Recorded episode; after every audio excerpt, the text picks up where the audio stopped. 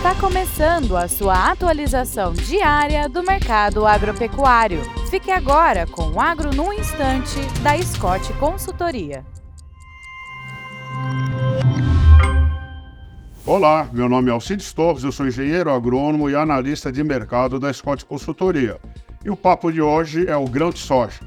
O Brasil, em 2023, bateu o recorde né, de exportação do grão nós ultrapassamos uh, ah, 100 milhões de toneladas.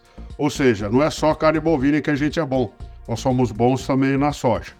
Agora, exportação em alta, tudo bem, só que o preço, o preço não reagiu uh, tão bem quanto a exportação.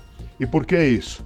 Porque a estimativa de produção para a safra 2023-2024 são de 400 milhões de toneladas é? Uma, é uma tremenda de uma produção e o estoque de passagem está em torno de 115 milhões de toneladas. Esses números são do SDA.